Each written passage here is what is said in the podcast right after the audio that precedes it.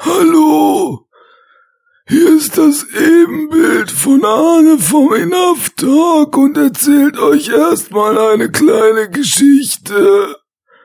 Da war mal ein Regisseur, der hieß Jordan Peele. Der hat einen schillernden, ganz großartigen Film gemacht. Der hieß Get Out.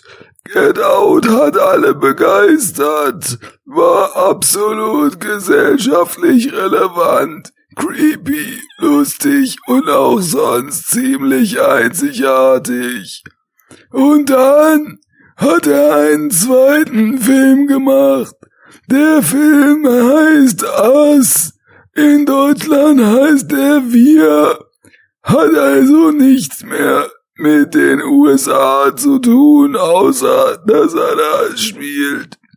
Und der Film war der Schatten seines ersten Films. Der war ganz, ganz komisch und gar nicht schillernd und hat nur die doofen Ideen abbekommen von dem, was John Beale hatte. Ja. Wenn ihr euch fragt, was das jetzt war, habt ihr sicherlich Ass in Deutschland Wir von Jordan Peele nicht gesehen. Wenn ihr verstanden habt, was diese doch recht seltsame Intro-Performance-Showcase-Variante meines Evil Twins sollte, äh, dann habt ihr den Film sicherlich schon gesehen. Sei es drum, ob ihr es versteht oder nicht. Wenn ihr euch fragt, wer das jetzt war, ich war Deutscher. Denn in Deutschland ist Ass ja wir. Und um den soll es gehen, mein lieber Daniel, wie man ins Internet ruft, so schallt es auch wieder heraus. Ich wurde gebeten, den Sneak Talk zu reaktivieren. Also mache ich das doch einfach mal, denn ich war vor einigen Tagen, vor wenigen muss man noch sagen, mit einer gewissen, na gewissen ist vielleicht untertrieben, recht starken Vorfreude im Kino, weil natürlich Get Out, wie man in einem unserer vorherigen Enough Talks irgendwann aus dem letzten Jahr, wenn ich mich recht entsinne, vielleicht auch vorletzten entnehmen kann, Get Out sehr, sehr gut fand und mit Jens damals auch viel drüber diskutiert habe und die Facetten dieses Films doch sehr schätzen gelernt habe. Und insofern war natürlich der Nachfolger von Jordan Peele erstmal so ein absoluter Must-See. Ich habe irgendwann mal so einen halben Trailer gesehen, ähm, das sah alles sehr creepy aus. Das sah, naja, soweit ich es mitbekommen hatte, schon nach einer Idee aus, wo ich dachte, okay, das kann man auch leicht in den Sand setzen, aber das wird der schon machen. Und letzte Woche war es nun soweit, ähm, ganz frisch im Kino, deswegen geht dieses Sneak Talk Format hier auf jeden Fall auch noch auf. Us von Jordan Peele 2019 in den Lichtspielhäusern eures Vertrauens. Da es dieses Format ja lang nicht mehr gab, ein äh, kleiner äh, kleiner Erklärteil nochmal. Ich habe das ja früher öfter mal gemacht. Frische Filme, die gerade rausgekommen sind, direct to DVD oder im Kino, ähm, werden jetzt erstmal von mir mit meinen ersten Eindrücken, meiner ersten Meinung dazu, einem kleinen Abriss dessen, worum es eigentlich geht und ein paar Pros und Kontras für und gegen den Film dargestellt. Ich werde bei dem hier jetzt nicht drum rumkommen, am Ende auch einen kleinen, definitiv ausgewiesenen Spoiler-Part zu machen. Also ihr könnt es auf jeden Fall problemlos hören, wenn ihr erstmal so eine Idee von dem Film und eben meine Meinung dazu hören wollt. Und äh, wenn ihr nichts wissen wollt, dann frage ich mich, wieso ihr den Podcast über den Film runtergeladen habt, denn irgendwas werdet ihr hier auf jeden Fall erfahren. Und äh, da der Film dann so ein paar Haken und Wendungen schlägt und auf jeden Fall sich auf äh, besprechenswertes Terrain, zu dem ich auch eine sehr, sehr ausgeprägte Meinung habe, begibt, äh, sage ich dann am Ende, wenn ich mit meinem kleinen Vorabfazit durch bin, einmal Broiler Alert und dann geht's an. So, worum geht's? Ähm, in Ass, ich nenne ihn jetzt einfach Ass, denn da ist diese schöne Doppeldeutigkeit einmal wir, und aufgrund der Doppelgänger-Thematik ist es natürlich auch äh, treibend für den Film, dass dieses Wir da drin auftaucht. Aber eben auch, und das äh, ist das, was wir auch in Get Out schon hatten, Us im Sinne von United States. Ähm, das, das steckt beides im Titel drin, ähm, weil natürlich er hier wieder auch so als äh, schwarzer Regisseur, der eine schwarze Familie eine Story erleben lässt, und äh, dabei irgendwie groß ausholt, was die USA des Jetzt betrifft, äh, natürlich diese sozialpolitischen Themen auch wieder drin hat. Naja, also Ass, ähm, ja, ein Mädel verirrt sich am Anfang als Kind äh, in Santa Cruz ist es, glaube ich, an diesem Freizeitpark, der da oben auf dem Pier ist, in ein Gruselkabinett, Spiegelkabinett und trifft dort ein anderes kleines Mädchen, was exakt so aussieht wie sie. Schnitt 20, 30, keine Ahnung wie viele Jahre später. Aus dem Mädchen ist Lupita Nyong'o geworden, ähm, die mit ihrer Familie zwei Kinder, ein Sohn, eine etwas ältere Tochter, Sohn noch im Kindes, Tochter im Teenageralter und ihr Mann ähm, eine Familie hat und auf dem Weg in den Urlaub ist. Der Mann wird gespielt von Winston Duke, äh, die Kinder werden gespielt von Shahadi Wright Joseph, das ist die Tochter, und Evan Alex. Ähm, das sind auch, würde ich mal sagen, so die vier extrem wichtigen Figuren im Film. Es gibt dann eben zu beiden, und so viel kann man sagen, weil wir kennen ja nun mal den Trailer, wenn wir uns solche Podcasts wie diesen hier anhören. Äh, zu allen gibt es noch mal einen Doppelgänger, der dann später auftauchen wird, logischerweise von den gleichen Darstellern gespielt. Und es gibt noch ein befreundetes Paar mit zwei Kindern, die von Elizabeth Moth, Moss, nicht die Motte, sondern Moss und Tim Heidecker gespielt werden, die auch noch äh, Zwillingstöchter haben, aber das spielt eigentlich überhaupt gar keine Rolle. Also die vier sind so der Maincast, sind auf dem Weg in den Urlaub und ja, eigentlich äh, nehmen die Dinge recht schnell ihren Lauf. Also die, man merkt, dass die äh, von Lupita Nyong'o gespielte Adelaide aus diesem Kindheitsding, wo sie da einmal sich verirrt hatte und dann wohl auch lange nicht gesprochen hat und lange brauchte, um das zu verarbeiten, was sie da erlebt hat und auch nie einem erzählt hat, so ein gewisses Trauma mitgenommen hat was so Angstzustände mitbringt, was äh, vor allem Angst davor wieder, weil sie da eben auch in der Nähe sind, an diesen Ort zu fahren, da am Strand mit dem Freizeitpark und was so verschiedene ja eben Belastungsstören mit sich bringt. Ihr Mann Gabe ist auf jeden Fall ein Comedian vor dem Herrn, macht die ganze Zeit flotte Sprüche.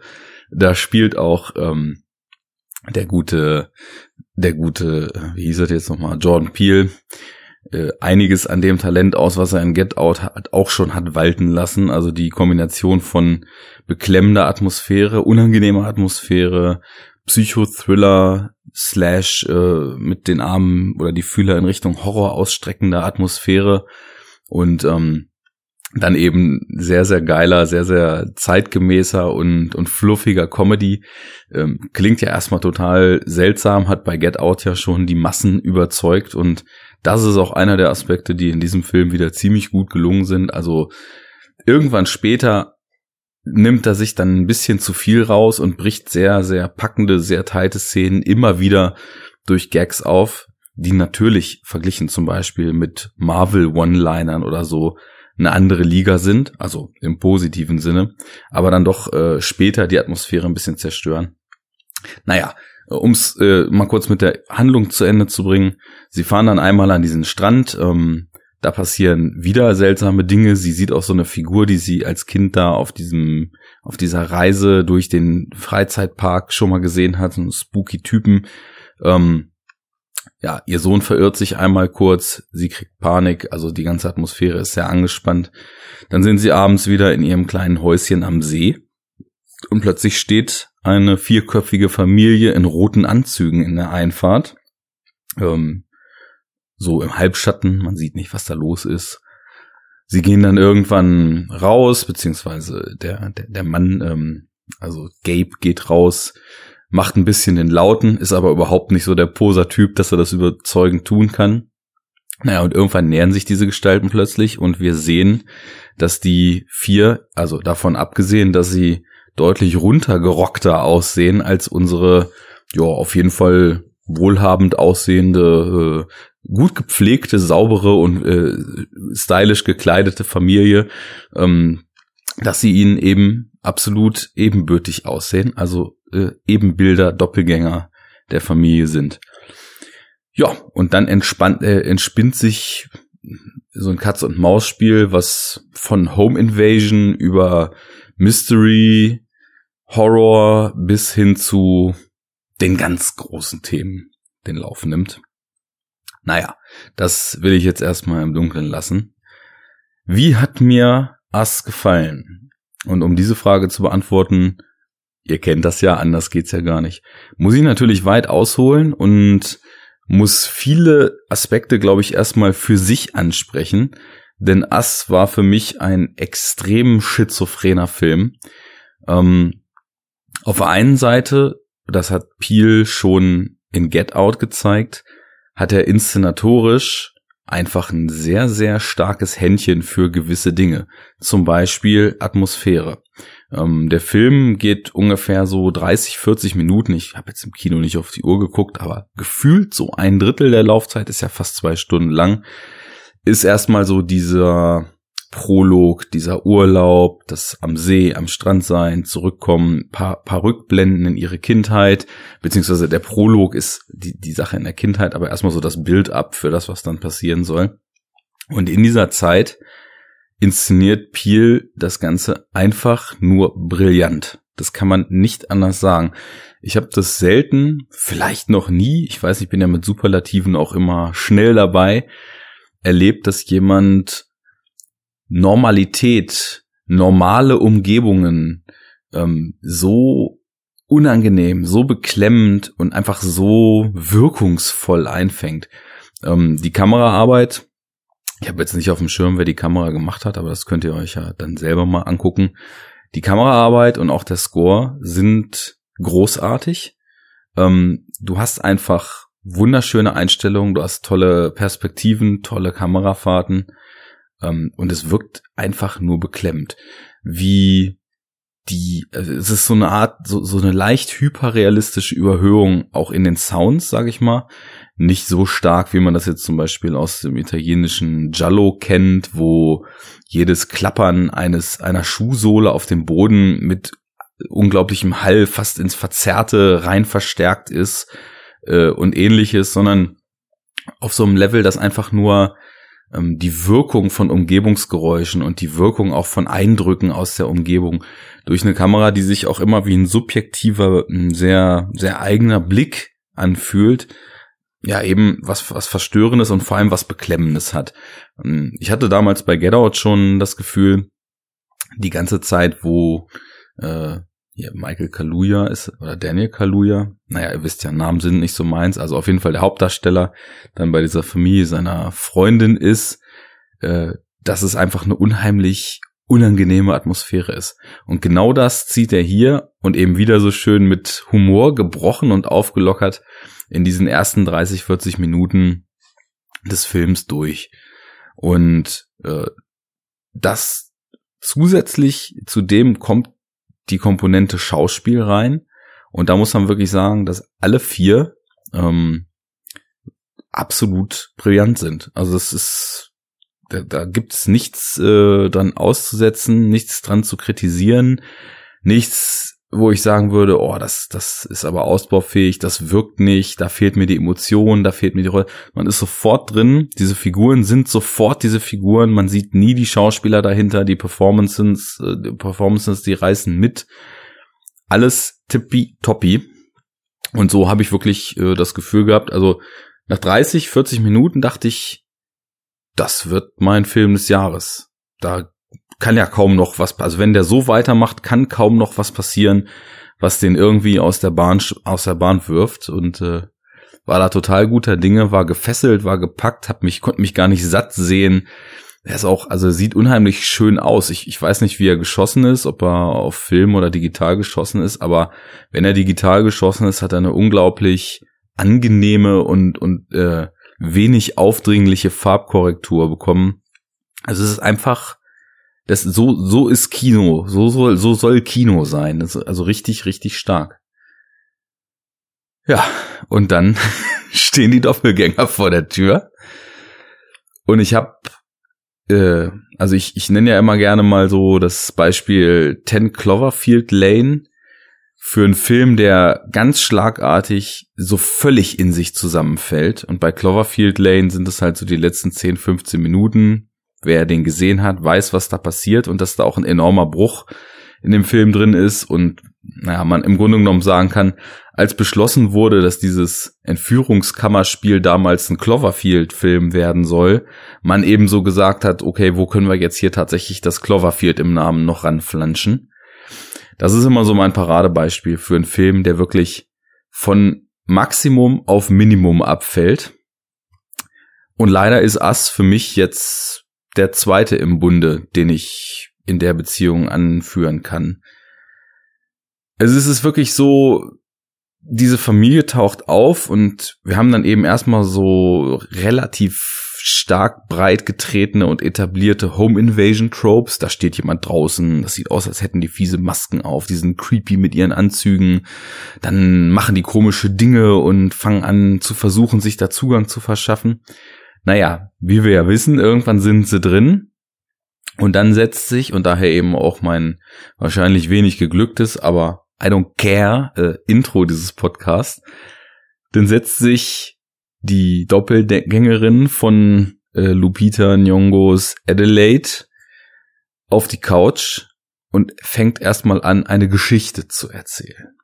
Eine Geschichte, in der es um einen Schatten geht.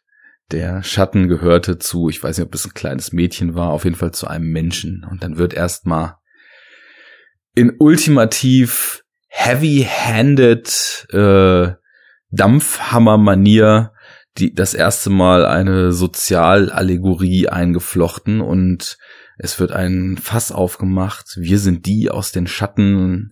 Wir sind die, die äh, immer nur den Dreck fressen durften, während ihr hier oben euer tolles Leben gelebt habt.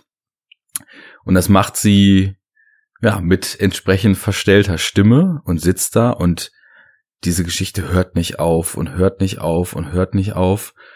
Und es war bei mir schon so, als sie das erste Mal den Mund aufgemacht, dass ich, also stellt euch so ein, so ein The Fuck Meme vor, so ein Gesichtsausdruck ungefähr hatte und mich gefragt habe, was passiert hier gerade? Äh, ist das, also, kommt jetzt gleich irgendwie der, der Clown ins Frame gesprungen und sagt, haha, verarscht, ähm, und es wird Rewind gemacht und dann kommt das eigentliche oder ähm, läuft irgendwie gleich Jordan Peele äh, lachend vor die Kamera und sagt, äh, guck mal hier, also so ein Horrorquatsch, denkt ihr, setze ich euch vor, nee, mache ich aber nicht. Aber nichts von dem passiert. Also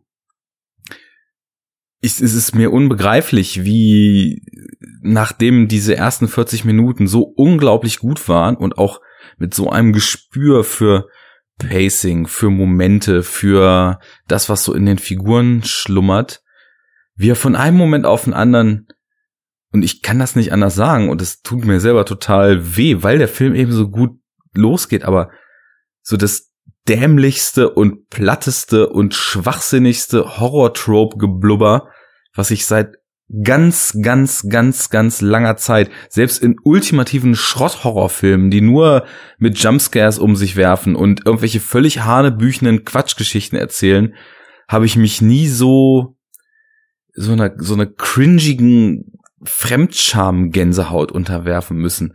Also ich bin da anscheinend auch sehr allein mit. Ich habe ja jetzt so zwei Tage schon die Reaktion auf den Film verfolgt und außer heilloser Begeisterung sehe ich da eigentlich kaum was.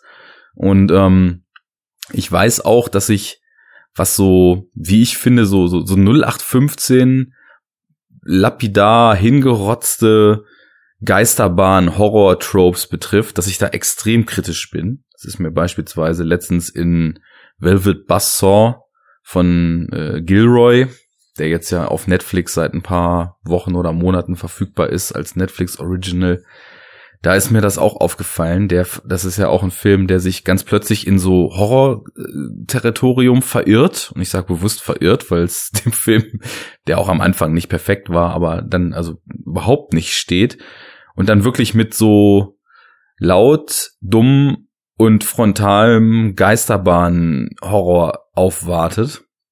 Und das ist genau die Art und Weise, wie ich es hier empfunden habe. Und bei Velvet Buzzsaw war es auch so, dass alle das so noch ganz okay fanden und ich wirklich die Worte nicht fand, um zu beschreiben, wie unterirdisch ich das empfunden habe. Ja, und genau das ist eben von einem Moment auf den anderen in Ass passiert. Ähm, als sie dann mit dir ihrer Geschichte fertig war und ich wirklich mit dem The Fuck Meme Gesicht da saß und mich gefragt habe, wo die versteckte Kamera jetzt ist, die mich, die, die mich jetzt äh, mit so einer, mit so einer Gun, wo so ein, so ein Pow verarscht Schildchen rauskommt, abschießt und dann dreht der Vorsteller den Film nochmal zurück und dann kommt der richtige Film. Ähm, und als ich dann wusste, dass nicht, dass das nicht passiert wird, ähm, eben auch so einem gewissen, so einer gewissen Fassungslosigkeit dann erstmal weitergeguckt habe. Ja, wir kriegen dann erstmal, also völlig unabhängig davon, ob das jetzt Doppelgänger sind oder nicht. Und man muss schon dazu sagen, also wenn sie nicht gerade reden oder grunzen, wie im Falle von äh, dem Doppelgänger diese, von ihres Mannes dort, ähm, äh, dann, dann machen sie das schauspieltechnisch auch irgendwie schon interessant. Also es ist so total emotionslos, kalt, roboterhaft, auf elf gedreht in sämtlichem Ausdruck und ähm, also wir, wir, wir gehen dann erstmal im Film weiter in solche, ja, ich sag mal so absolute 0815 Slasher-Tropes. Also es ist erstmal so eine halbe Stunde, die Familie versucht, äh, freizukommen, befreit sich, rennt weg, die Doppelgänger rennen hinterher, haben halt Scheren dabei, versuchen rumzuslashen, äh, typischer Spannungsaufbau-Kram, der ins Leere läuft, verpufft plötzlich, also dieses Händchen, was eben so stark war für die Atmosphäre in dem ersten Drittel, ist vollkommen abhanden gekommen. Also es purzeln einfach nur noch irgendwelche Momente und Impressionen durcheinander. Die Doppelgänger verfolgen sie, weglaufen, schreien, fast gekriegt, 0815 Spannungsmomente, wieder weglaufen, rumbügeln, gerade noch so äh, zur Seite rollen, wenn die Schere runtergeht. Gähn, hoch 10. Also irgendwie auf einem Level, wo, keine Ahnung, das Halloween Teil 31 Sequel von einem Regisseur aus der D-Riege das dann irgendwie auch so macht. Ähm, ganz, ganz fürchterlich. Also ich, ich war erstmal komplett raus und also kam nicht drauf klar, was ich da sehe, hab mir das so angeguckt, fand's null spannend, fand's auch null clever, ähm, fand's null ja, also irgendwie intelligent im Umgang mit dieser Doppelgänger-Materie. Die waren dann einfach da, das hätten aber auch halt irgendwelche beliebig anderen Home-Invasoren sein können oder Psychokiller oder übernatürliche Instanzen mit dem Slasher-Messer. Vollkommen irrelevant. Es ist, es macht null Unterschied.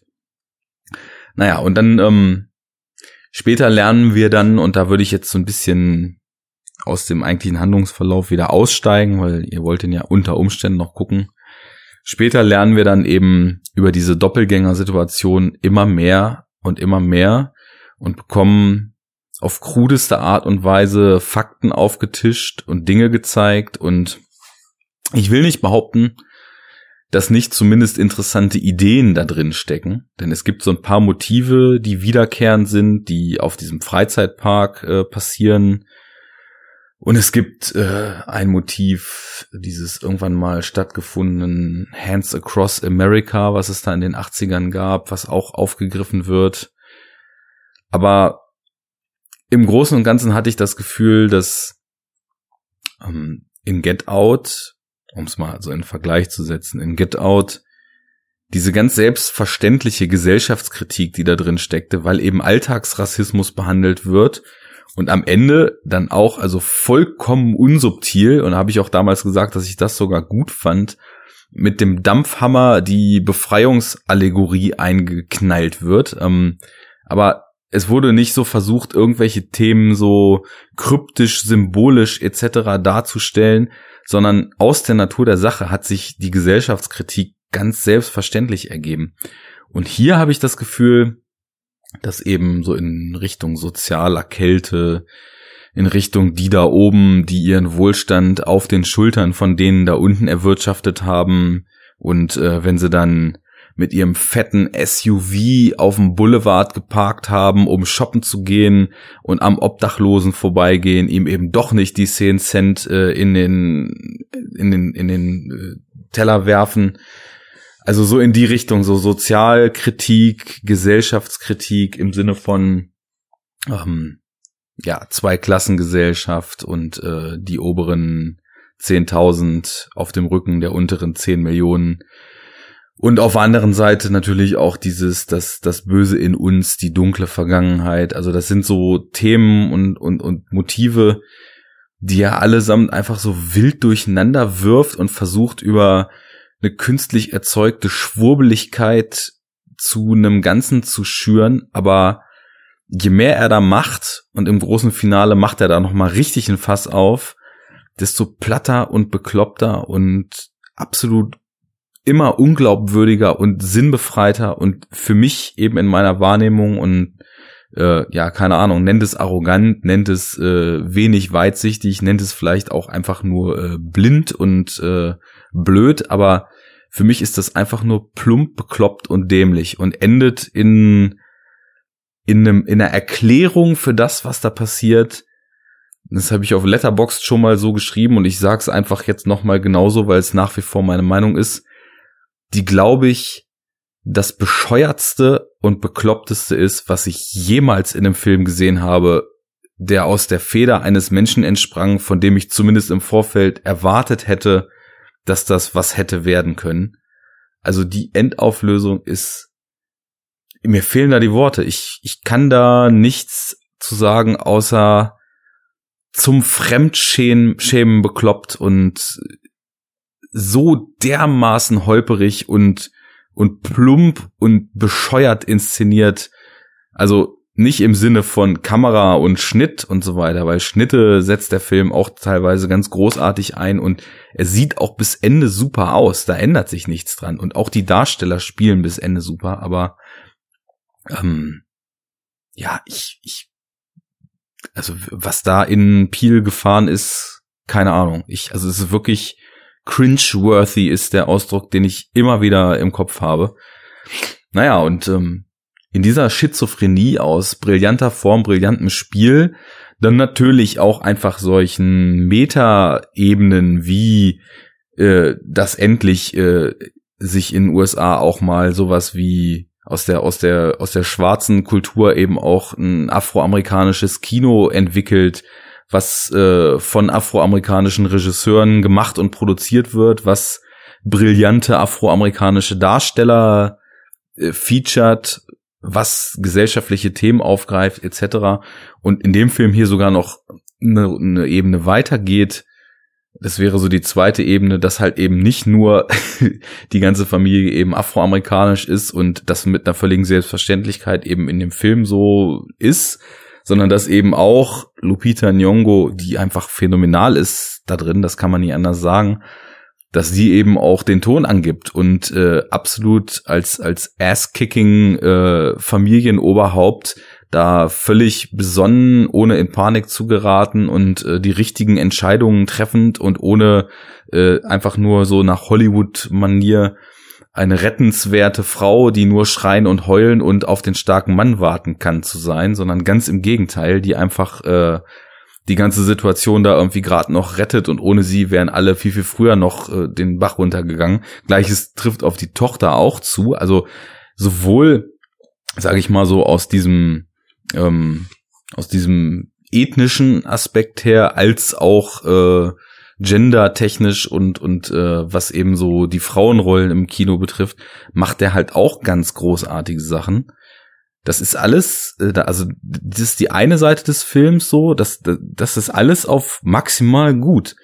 Und dann macht er so ab dem zweiten Drittel und ins, ins dritte Drittel dann eben des Films rein, macht er inhaltlich so einen unglaublichen Murks, dass es mir nicht mehr gelingt zu sagen, ich würde, wenn ich jetzt den Daumen hoch runter Mitte zeigen soll, ihn auch nur noch auf Mitte halten, sondern ich bin richtig angepisst davon, was für ein Murks in diesem Film gegen Ende verzapft wird. Sicherlich ist es interessant, sich über viele Dinge nochmal schlau zu lesen. Ich sag mal Jeremiah 1111 oder diese Motive auch noch weiter zu ergründen. Aber es gibt so viele Faktoren, die daran gut sind, die aber trotzdem einen Film nicht automatisch gut machen dass es eben schwarzes Kino ist, ist super äh, fördernd und lobenswert, aber macht den Film nicht gut.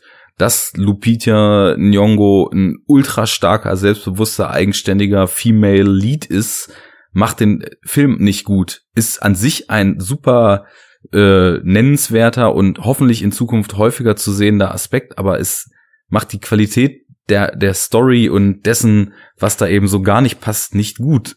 Und ähm, Form, ja, Form kann betörend sein, aber es ist wirklich einer der wenigen Filme, die mich inhaltlich so rausgeschmissen haben, dass ich, dass ich mich nicht mal mehr an dieser brillanten Form erfreuen konnte und nicht an Lunis I Got Five on It erfreuen konnte und auch nicht an der Cello Classic Version gegen Ende von I Got Five on It erfreuen konnte. Ähm, ja, alles großer Mist, was da inhaltlich passiert und der allerfinalste Twist ist, glaube ich, wirklich der dümmste, den ich jemals gesehen habe.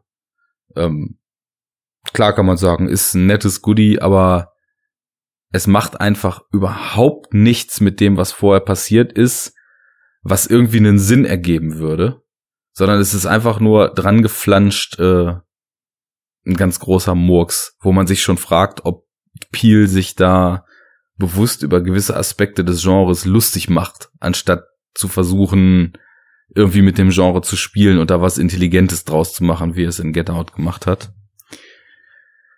Ja, krass. Äh, jetzt habe ich eine halbe Stunde über den Film geredet. Ähm, ich spoil das jetzt nicht mehr konkret, weil ich habe jetzt allgemein eben auch schon über das Ende was gesagt. Ähm, macht euch da selber ein Bild. Ähm, wie gesagt, ich bin, na gut, mittlerweile habe ich noch zwei andere Meinungen gelesen, die eben auch ziemlich underwhelmed waren und tatsächlich auch ähnliche Kritikpunkte hatten wie ich, aber das sind drei aus 10.000, ähm, denn auf Letterbox hat der Film jetzt schon mittlerweile 10k Herzen bekommen alle loben ihn in den Himmel dafür, wie clever er ist und wie unglaublich gut äh, das Schauspiel ist und so weiter. Und beim Schauspiel gehe ich mit und bei der Cleverness absolut nicht.